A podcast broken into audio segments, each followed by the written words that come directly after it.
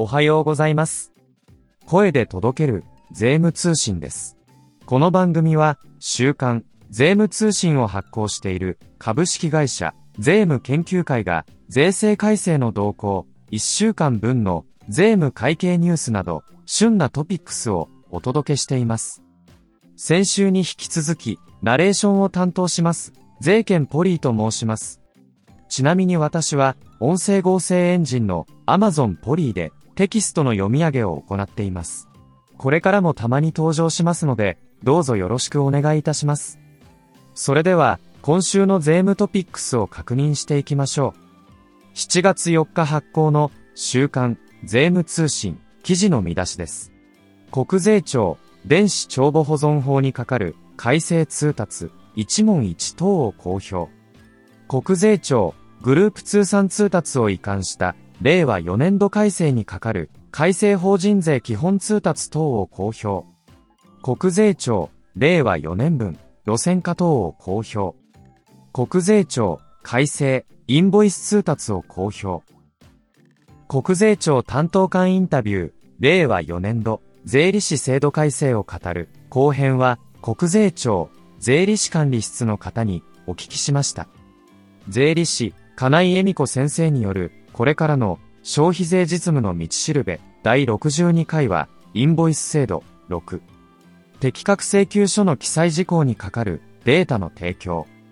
税理士、バン、忠彦先生の、うちの経理部は、海外取引に弱いんです。は、第25回、海外取引と消費税5。この電気通信利用益務、なかったということで。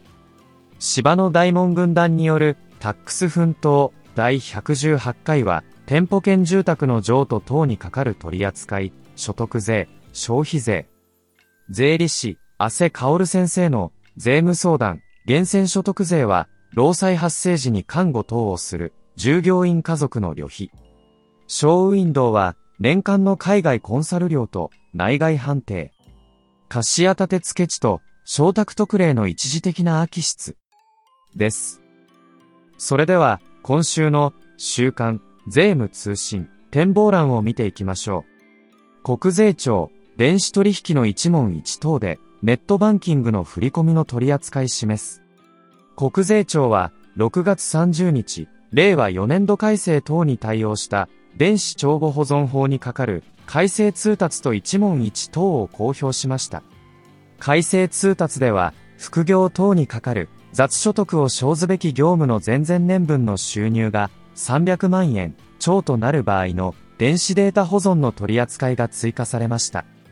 一問一答のスキャナ保存関係では、印紙添付書類もスキャン後に即時廃棄できる旨を明記し、電子取引関係では、ネットバンキングを利用した振込等の扱いが示されています。国税庁通算制度移行に伴い、グループ通算通達は法人税基本通達へ移管。国税庁は6月29日、令和4年度改正にかかる法人税基本通達等の一部改正についてを公表し、グループ通算通達が法人税基本通達等へ移管されました。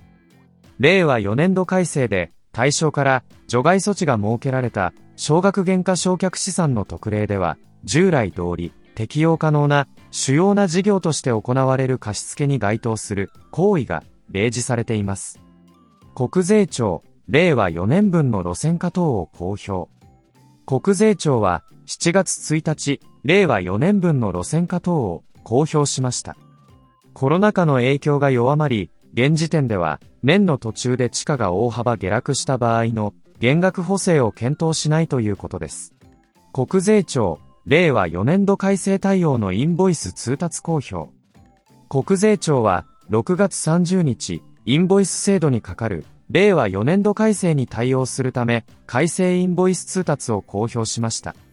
以上、7月4日発行の週刊税務通信からお届けいたしました。記事の詳細は週刊税務通信本誌でぜひご覧ください。リスナーの皆様のメッセージをお待ちしています。スペシャルサイトでお聞きの方は、ページ上部の番組へのご意見、ご要望へ、ツイッターアカウントをお持ちの方は、ハッシュタグ、声で届ける、税務通信でお願いいたします。届けるは、ひらがなです。アプリでお聞きの方へ、ぜひ、番組登録を、お願いいたします。